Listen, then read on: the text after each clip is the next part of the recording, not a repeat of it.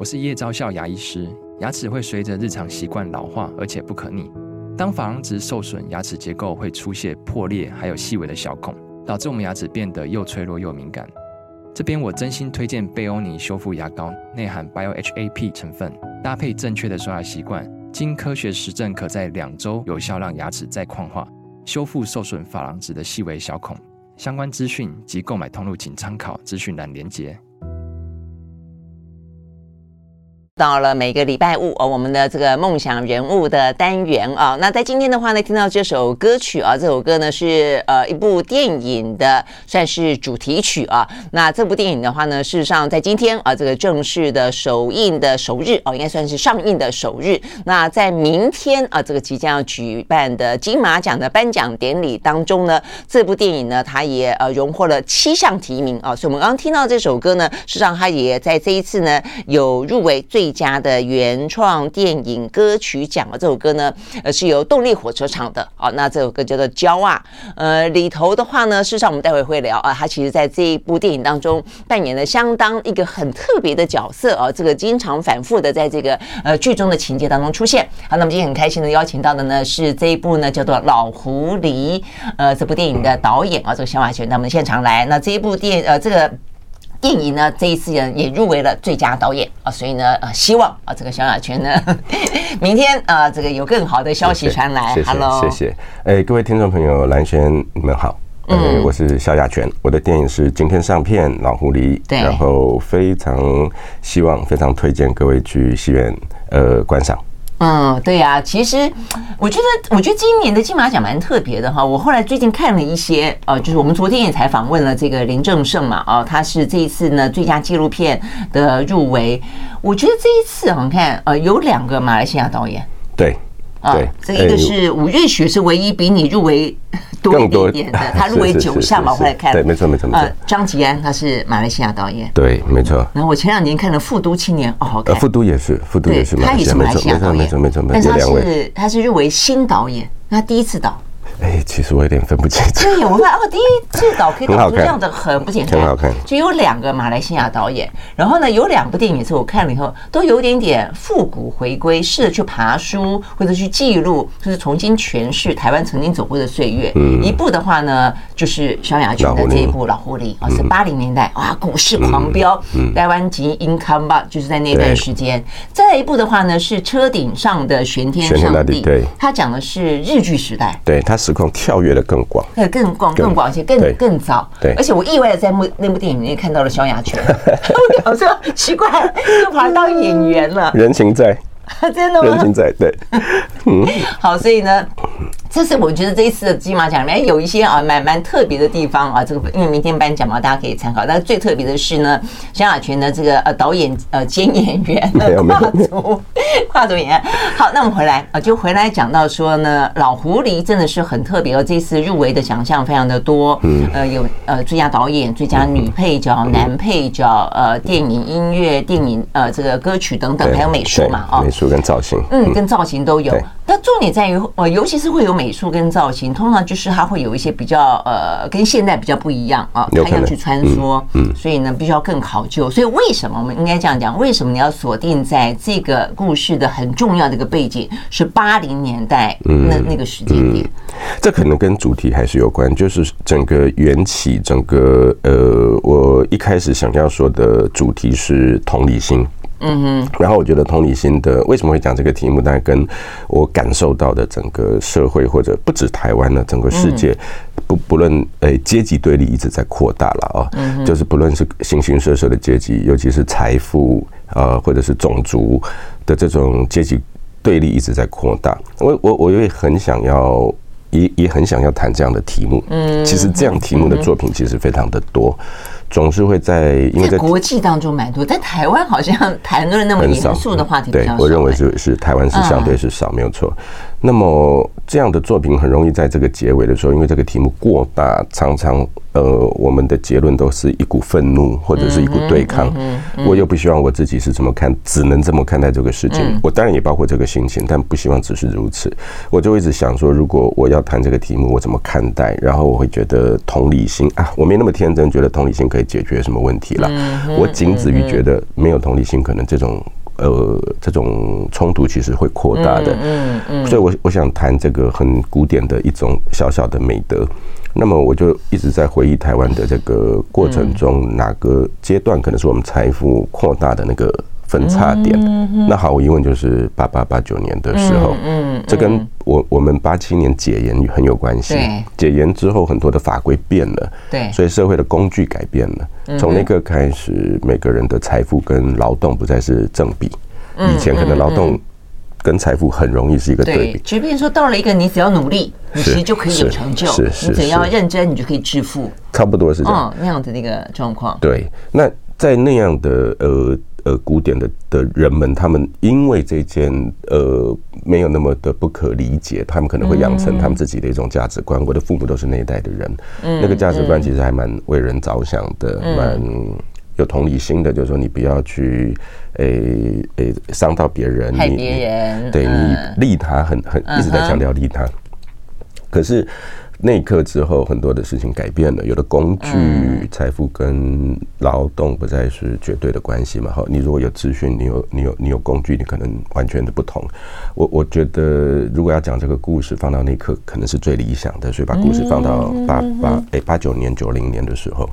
OK，所以你是先有一个你想要讨论的一个核心的价值的主轴，所以才去找一个时代，并不是说那个时代本身你特别想要去。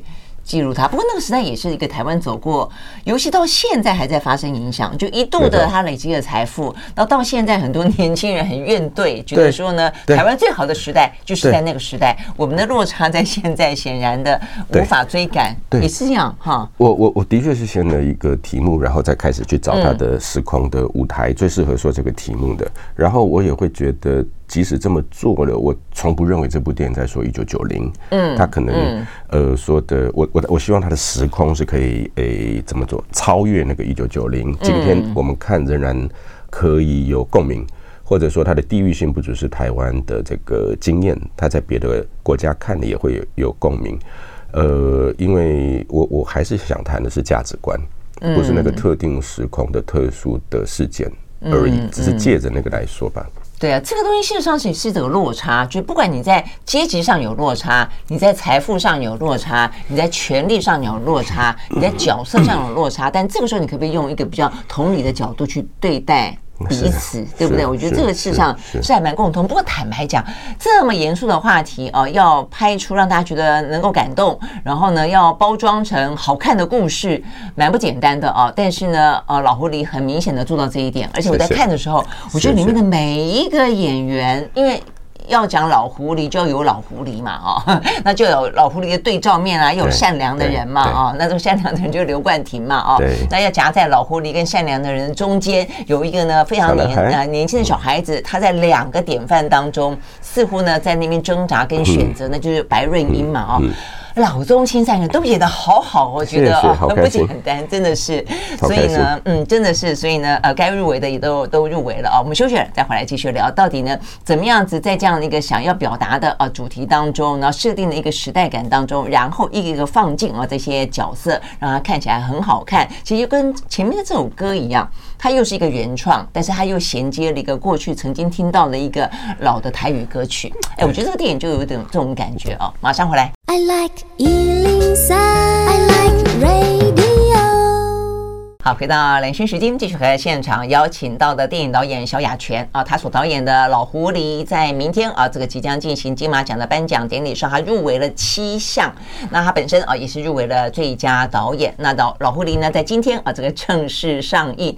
那我去看了试片，我就说，其实你如果没有一开始啊，这个说破你心里头想要传达这个意念，当然大家可以去慢慢感受啊，但是真正的感觉起来，你要在中间各自去取决喜欢的。部分，我觉得很多的观众应该都可以满足，各自满足。比方说，父子的亲情啊，在里面的话呢，这个刘冠廷跟白润英啊，这部分也是非常的感人。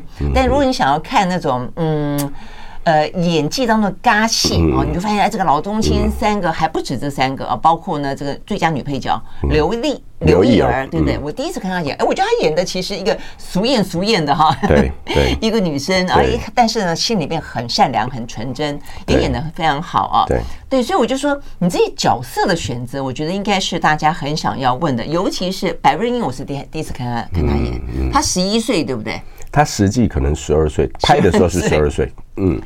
哎，他演技真好哎，真好，真好！这么小的小朋友，为什么演技会这么好？而且，所以我觉得你很大胆的把里面很多的戏份是放在这个小朋友的身上，对，而且把那个最纠结的，就你要想传达的那个同理心，但是会挑战同理心的，就是一个你想要成功，你想要赢，你看着眼前的机会，你想要抓住它，你也不见得是真想要去害别人，但是你可能为了自己。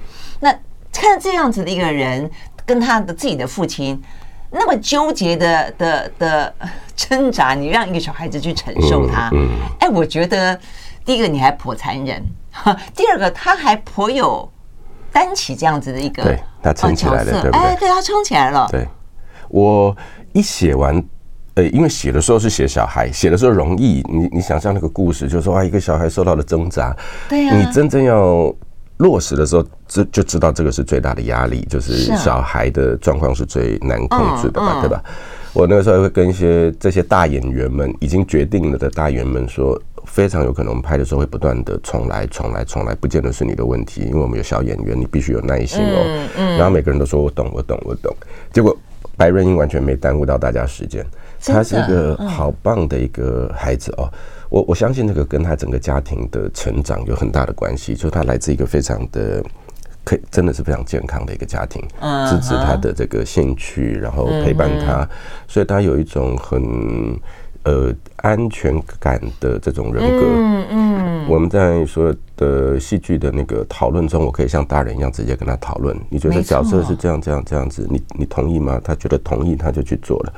过程中他完全没有耽误任何时间。我。非常幸运，我也觉得他是很大的功劳，就是这个电影能够被完成，他是非常非常大的功劳。但是你还没有讲，那你为什么敢把一个角色？你在写剧本的时候，你你要把这个小孩子的分量放的这么的大？你不像一个大人去面对这个挣扎，嗯、而且这两个大人坦白讲都还。当然有他们各自的挣扎，但都有各自的执着了，对不对？他都已经长成他们那个样子了，所以那个挣扎是发生在一个 小孩身上。对啊，小孩子的身上。你曾经有过这样的这个？我的意思说，他他有任何你你自己曾经有过的角色的投射在里面吗？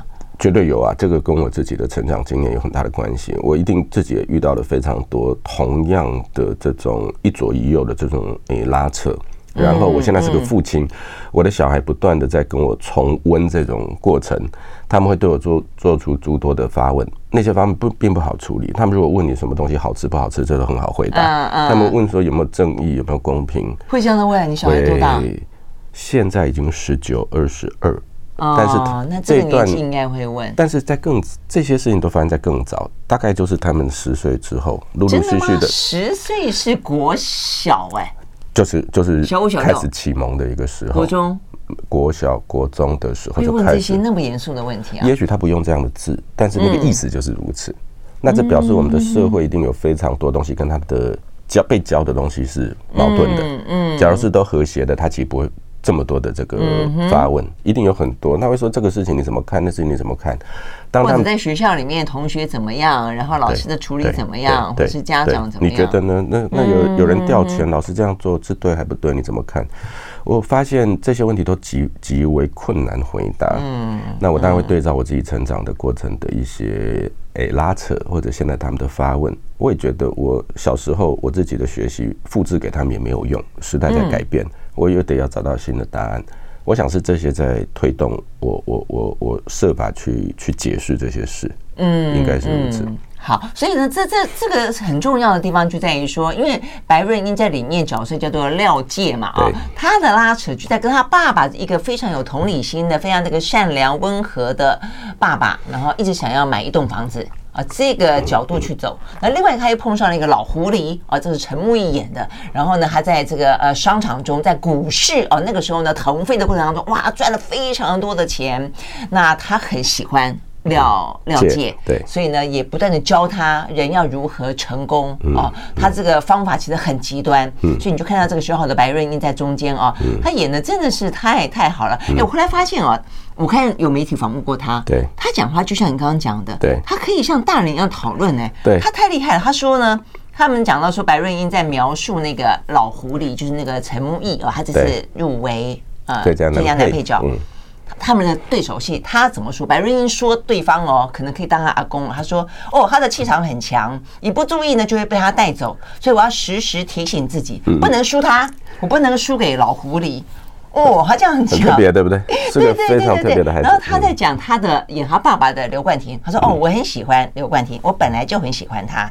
我在拍摄现场看到刘冠廷，他是一种安静的人，他让人没有压力，可以轻松的闲聊。我想，他是一个十一二岁的小孩子，他这样子去评评论、评价这些大人，对，而且他不是矫情的哦。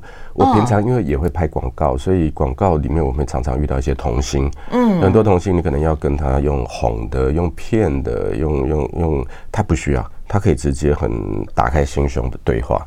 他会跟你讲说，他觉得这个角色这个时候他不了解他为什么会这样，那我们跟他解释，我得说服他，我并不是要强压他说他非如此不可，我得跟他讲说你的同学你的什么有没有这种例子，他会接受了，他他就去他就。可以去去诠释这个人，如果他不接受，他其实还会继续跟我谈。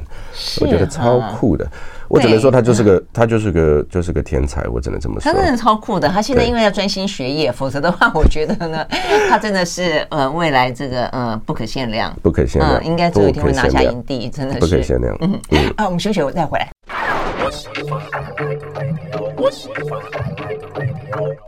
好，回到蓝轩时间，继续和现场邀请到的啊，这个萧亚全导演啊，来聊今天上映的《老狐狸》啊。那我们刚刚讲《老狐狸》呢，事实上它设定在一个呢，这个全民接接接玩股票的那个年代里面。然后呢，呃，因为有一个对照的感觉，所以呢，我就发现说，呃。就是你要有一个很有同理心的爸爸，这个刘冠廷，那要有一个呢，呃，这个白瑞英碰到的一个呃很厉害的，我觉得他也是另外一种爸爸，对他来说，对不对啊？有点像这样子，没错哈，这个老狐狸。好，所以等于是他在两个爸爸的呃，一个是原型，一个是看起来，然后这个里面去挣扎，所以两个爸爸都要很很厉害哦。就说，所以在里头的话呢，不管是呃这个演廖泰来的刘冠廷啊，或者是说演这个呃老狐狸的陈木易哦，都是表现的非常的。突出，但我觉得看了以后，大家一定会想要问的就是说，呃，是就是说，是不是在那个时代当中，很多老狐狸？哎，然后。对不对啊？那那个时代当然也有很多像我们刚刚讲很有同理心，那很淳朴，很为别人着想，很利他的那些传统的那些呃台湾人的这些典型。对，应该应应该到今天都还是如此，一大堆老狐狸。我我相信 有人有人说廖太来，我我说廖太来的原型是我妈妈，然后冠廷看的时候是他爸爸，然后刘一儿看的时候是他爸爸，然后侯志坚看的时候是他妈妈。我我想这真的是一个时代的一个共相，好像是一个。时代共同的一种价值观，所以养诶诶，共同的一种面孔，不只是一张一张脸孔。嗯，那也也有很多人问我说，有没有什么遇到一个特有，是不是有一个人，呃，是我生命中的那个老狐狸？我说有五百个吧，有五百个，何止一个，多了。一出社会，每个都是。然后就一开始，我我自己是学艺术的，那个诶。学美术嘛，我们那种学校其实不教你面对社会的，他都是教你逼逼你面对自己。我是谁？我怎么来的？我怎么突破自己？你你一出社会的时候，你其实手足无措，就是哇天哪，那怎么跟社会互动呢？我我觉得我自己在那个时候也很受伤，跟很多的学习，跟很多的挣扎。我觉得这些都是。这些模这个这个故事的源头的一些，对对对，我觉得你这样讲，其实回到我们自己年轻的时候哈，我觉得每个人在踏入社会之后，都会有那一段时间，只是每个人呃的呃磨合的时间的长度跟受伤的伤痕深浅的程度 各有不同，对不对？是这样，对不对？对啊，真的是这样子。嗯，不过回回到我觉得，我们先讲讲这个廖廖太来好了，就廖太来跟廖杰都父子情深，里面就有非常多非常温暖的地方啊。那中间的话，他们讲的是你用买。买一栋房子去牵起这样子的一个呃轴线，就为了买一栋房子，然后的话要拼命的存钱，然后也因此呃这个廖介就是这个小朋友，他会天天去数日子，数说啊，还有几天，还有几天。爸爸说三年就可以买一栋房子了，那所以哦，还有一千零九十三天，哦，还有一千零几天，倒数，对不对？那有一天突然之间，我觉得那也是一个时代，因为我们刚刚讲到股市腾飞，但是很多人没赚到钱。对，就我们我们只看到，而且我觉得现在很年轻人只说啊，那是一个最好的时代，但也没有。那很多人哭，很多人很多人笑，很多人哭哦，很多人上吊的时代，是的，呃，很多人走投无路。所以在你的。戏里面，我觉得你你很平实的也反映出了这一面，就是就是所以他的他们家的房子距离买房子的梦想越来越遥远，是因为有老狐狸这种人赚的钱越来越多，他 也因此反过来有像廖太来他们家的人，距离买房子越来越远。对，里面就就提了一个比较抽象的观念，就是平等。嗯，哎，然后小孩感到愤怒的第一个起点就是他觉得不平等，嗯，这个世界不平等，这个平等这个事情就是我们刚刚说的嘛，就是说他的诶事情开始，世界开始变成跟你能理解的不那么的单纯了。它变成复杂了，不论是资讯或者是工具，都可以使你瞬间的致富，而跟劳动没有那么绝对的关系。它不再那么古典了，这是一个新型新形态的一个社会。我无意无意做什么批评，因为我不是一个社会诶科学者。我能够说的是，作为一个经历过的人，或者是一个诶旁观的人的感受，也不能旁观，我根本就是也是当事人嘛，对吧？可能是在谈感受的事情，嗯。当事人都会有这种感受，就是是不是很很很不公平、很不平等？那公平跟平等是怎么去实践呢？该怎么实践呢？我也没有答案，但是我会觉得，呃，我我我尽量不要那么悲观。我作为一个父亲，我就不能太悲观，我不能把这些负面的东西丢给孩子吧。我就尽量要解释这一切，这是这个电影的。的缘缘起，对，但里面当然也有非常就是没有那么悲观啦，就比较就是说，事实上，呃，这个刘刘意儿的角色，还有呢，这个呃刘冠廷初恋情人的角色，在里面其实都都支撑了，代表都还是那种比较属于良善的价值，嗯嗯、然后在那个呃比较复杂的或者很多充满选择跟矛盾的的时代里面，他们都是。在里面试着，都是都是有温暖的这个内心的人，对不对？哈，对对啊，对。但我觉得中间有一幕很感人，是在最后在公园里面，嗯呃，公园里面就是父子，就是后来那个廖介就是白润演的角色，他觉得很生气，为什么买不到房子？然后爸爸又那么的 那么的 有同理心，那么的懦弱。啊，然后望父成龙，望父成龙，真的望母成凤，然后就很生气，然后就一个人骑着单车骑骑骑骑骑，然后到了公园里面，一个人坐在这边，嗯，好像哎，过了一下子，就是他爸爸找到他了，然后就坐在那个地方，对，我觉得台词很简单，但是很感人，谢谢，谢谢，谢谢。刘冠廷怎么说？他就说。刘冠廷一直不断的重复在说，他不知道怎么跟他解释，他不知道怎么跟他解释，他不知道怎么不怎么，他不知道怎么复杂的事情，是是是是是，那是应该是很多父母的一些共同的一个困难吧，就是不知道怎么解释这一切，因为世界实在变得太快了，我们的很多价值观根本来不及跟随上去。我我们作为一个父母的时候，就必须去回答这个事，但很公那个小孩，这是你的台词，就是我 不晓得怎么跟你解释，或者是我努力不要讲出这句台词，我要。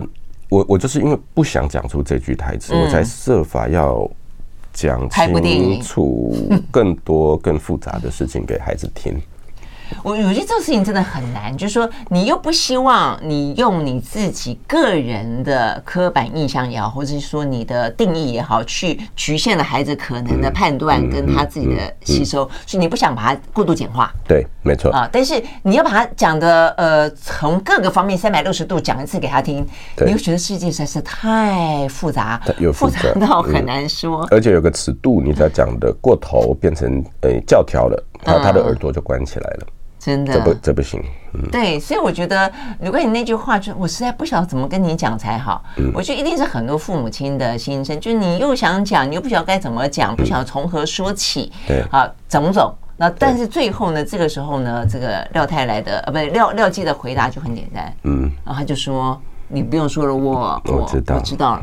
所以这么聪明的小孩，他为什么知道？因为有一个老狐狸。我们休息回来呢，告诉你，老狐狸就是另外一个爸爸的形象，跟呃这个廖介当中的互动很精彩。马上回来。I like 回到雷声时间，继续和现场邀请到的电影导演萧亚全来聊今天上映的这个《老狐狸》哦。那这个《老狐狸》的话呢，呃，这次呃，这个金马奖呢入围了七项大奖。好，那么刚刚讲到了，就是说呃，这个刘冠廷呃，事实上他过去这些年其实呃表现啊、很好，所以他也经常入围，经常得奖啊。但另外一位的话呢，陈木易，我以前倒是没有特别注意到他哦，但是他现在演出，我觉得哇，演得真好，而且呢，我觉得你把他这个。角色设计的，我觉得光是那张海报，嗯哼，方旭中呢，呃，设我们有访问过方旭中啊，就是说呃很厉害，他也是得奖得奖无数，他的平面设计超级棒，他呢设计出来，我觉得老狐狸的形象在台湾社会当中那个蛮有味道的，就戴个那个帽子啊，嗯，巴拿马帽，那叫巴拿马帽，巴拿马帽，对，哎，台湾像他那样子的呃这个生意人有钱人哦，然后呢赚到那种。大笔的财富，好几栋房子，自己有自己的佛堂的那种人，然后车子拼命换，然后呢，带着那个廖介说哪哪一个车子你喜欢，我下次我是就开这个来载你，就那样的人，有在戴那种帽子的吗？好，这里面我觉得有一点是我有点隐喻，有一点点象征，或者说有一点点的符号。嗯，我对我，我感觉到了，因为它台湾不是那么呃像台湾，不，台湾显然有台湾以前有士绅文化，是。你如果去看一些老照片，在这个、嗯嗯、在日剧时代，对日剧时代到这个刚呃回。到这个诶，光复。光复之后，对，有的老照片，很多的士绅是这么戴的，而且喜欢穿白色麻纱色的，没错，西装一整套都不怕弄脏。我我觉得太多穷人乍富的时候，第一个就是想要模仿一个有地位的人，嗯，有有品味的人，他会去复制那个符号。呃，现实生活中这样的比例多高我不知道，但这是一个内在的暗喻啊，哦，就是说人们在诶这个这个叫做你你你你瞬间致富，你其实最想模仿的就是有钱人，你正在学着做有钱人。那以前的士绅不见得是有钱人，但是在心里可能是有品位、有地位的人，他想要去模仿这件事情，这是我放那顶帽子最关键的原因，这是一个模仿，嗯，这个东西来自于一种模仿。那我觉得这种模仿，其实你可以扩大解释，它有很多的呃，这个这个这个这个叫做谢老板，他在私底下的抽烟，私底下抽烟抽的是戏中的抽烟是抽新乐园，他一旦要面对别人，他就抽雪茄。哦，然后我们在人你很细腻的安排了一些，我们在人后看到他的时候，他在人前的时候，他就要去大餐馆。他的人后，他其实就吃烧仙草。啊，是，应该是这样啊。那个帽子是这么这么的一个想法。啊，所以这个就呈呈现出来这个老狐狸的层次感了。就是说，在别人眼中可能是老狐狸，但对他自己来说，他其实也有他自己的挣扎。比方说，他的儿子不理他；对，比方说，他觉得孤单；比如说，他看到了廖介，他像是看到他自己。比方说，他在他哦，后来就叫这个廖介上车，因为他们家的房子是跟这个谢老板租的啦，对，对不对啊？所以他们就想跟谢老板买这栋房子嘛，好，那所以这是勾起他们两个人啊，就是这个廖介跟谢老板之间的关系的呃这这条线，那就是呃有一天啊，谢老板就叫这个呃小小廖介就上他的车，在车里面听那首我们一开始听的那一首《娇啊》，就是几家娇啊好舅舅，那也是一个。你就很难想象说，如果我们觉得这个人是老狐狸，嗯，这个人是飞黄腾达了，他一夕之间暴富了，嗯，应该是非常的呃摇摆，对不对？啊？非常的呃嚣张，然后呢，非常的呃这个气焰很盛。哎，但不是，嗯，他好像跟这个小朋友之间找到了一个，他可以展现他自我，嗯。的一个地方，所以我觉得两个人对手戏很很精彩。就他这个老狐狸忽而强，忽而弱，忽而很奸诈，忽而好脆弱。我我我我我的想象中关键就是，呃，平等，就是平等。平等。那有趣的是，我对音乐的自己的经验就是，音乐随时会把我们带进一些特定的时空。嗯。你突然听到一首歌，你想到你的初恋；你突然听到一首歌，你想到诶，你某件伤心的瞬间。音乐有这种魔法，嗯，那我当时用音乐，我想要找两首歌，这里头有出现，哎，几家叫靠舅舅，对，以及另外一首英文歌叫 When I Fall in Love，对对对，我们会在最后分分给大家听。我想让这两首歌呢，是当事人他们在少年的时候熟悉的歌。那如果是这样，那首歌可以瞬间把当事人带回他的少年。那一刻是很平等的，那一刻是没有不平等的。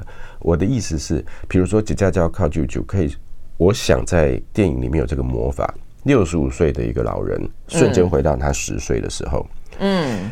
这首歌如果可以把他瞬间带到十岁，那么他现在跟一个十岁的孩子在一块的时候，他那瞬间是平等的。他之前的那种优势或者是地位，突然之间被被拉平了。嗯，另外一首这个情歌，这个叫做《When I Fall in Love》，在廖泰来跟他的叫做青梅竹马，呃，叫杨君梅啊，嗯，两个人小时候这么的平等，在他们再再重逢，好好伤心哦，一个是领班，一个是贵妇。但那首歌瞬间又让他们回到那一刻，那那么又是回到一个平等的美好的一个时刻。我是这么想，所以几家叫靠舅舅，我想象中是这个诶，这个叫做谢老板，他年轻的时候诶常听也喜欢的歌。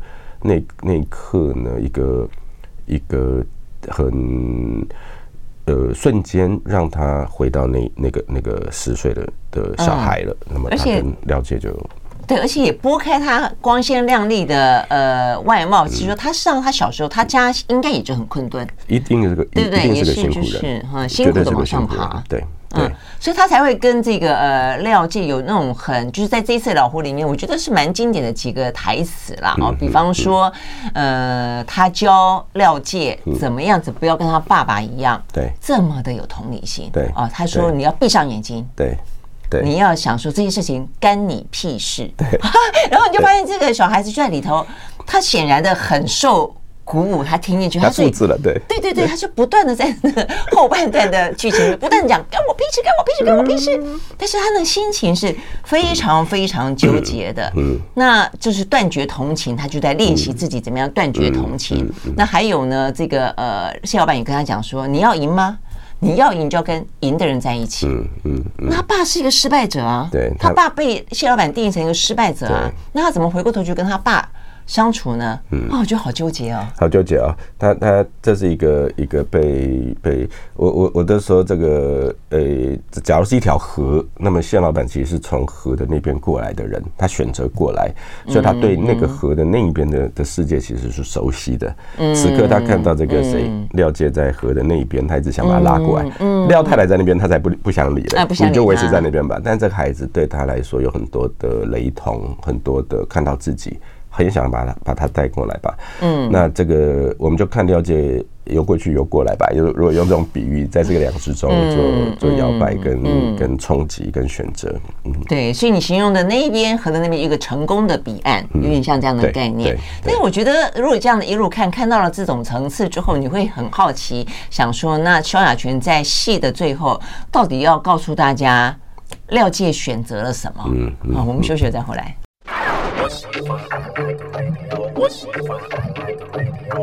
好，回到连线时间，继续和现场邀请到的电影导演小雅全来聊这一部呢，呃，老狐狸。好，所以呢，这样的听到这里，真的是大家会真的觉得很纠结。我觉得第一个就是说，大家会想要知道。到底房子买到了没？他们房子想买房子，然后想买房子，然后想要开一个理发厅。那这里面的隐藏着小小的廖介心里面对妈妈的怀念啊，因为妈妈一直想要开一家理发厅。那呃，爸爸虽然是一个餐厅领班，但是他也开始在学剪头发啊。他也觉得说，好，我们买了一栋房子之后，我们就要开个理发厅哦。所以我觉得里面有非常纠结的梦哦，就是有属于父子两个的。有属于小孩子想要成功的，有属于小孩子怀念妈妈的啊。但是想，所以我们想知道他到底买到房子了没？再一个就是他到底变成了谁？嗯哼，我会，诶，我我我我。不想给自己，也不想给观众一个非常简单的答案，就是说，嗯，所以他将会回归他的父亲，或者他将会远离他的父亲。我可能不想给这么简单的答案，因为这样简单的答案呢，跟真实的世界并不相符。我我认为，嗯，而且也会爆雷，也没错。我可能最想说的是，廖介何其有幸。有一个像廖太来这样的父亲，在这样的前提之下，让他遇到了谢老板。嗯哼，他在这样何其有幸，在这样的前提之下遇到了谢老板。这句话的意思是，显然如果他没有这样的父亲，他遇到谢老板可能会完全变成另外一种人。嗯，可是那个父亲的对照，对那个父亲一定有非常多很。呃，你你不不管是遗传的 DNA，不管是身教种种的那种嗯同理心、为他人着想的事情，嗯嗯、我认为不会，他不会丢，他不会丢掉。嗯，在这样子前提之下，你去认识残忍的社会，你可能会学到东西是某种有机会平衡的东西，平衡。平衡是我最赞美的，然后平衡的取得，我认为是个人的要透过选择，嗯，那个那个那个事情，你有可能没有意识，或者是你不在乎那些选择，其实不容易平衡。我我我最赞美的可能是某种平衡。嗯嗯嗯，对啊，而且事实上，我觉得大家看了就知道了啦，因为我觉得对大人来说都不用讲，大人都很难选择了，对不对？对，你到底要选择一个呃成功，而且是一个可能会踩着别人的身上而成功的那种人，还是你要选择一个呃很有同理心、利他、替他人着想，但是在别人眼中，比方廖老板的眼中，就说你是一个 loser，你是一个失败者，连我们都很难选择了哈。所以呢，这个戏里面的呃这个廖介会怎么样选择？而且他一他不是从头到尾是很坚定的哦，他就像是这个导演说，他是不断的摸索，他有一度变坏了。我觉得那那个梗铺的嗯挺好的，嗯，而且呃我。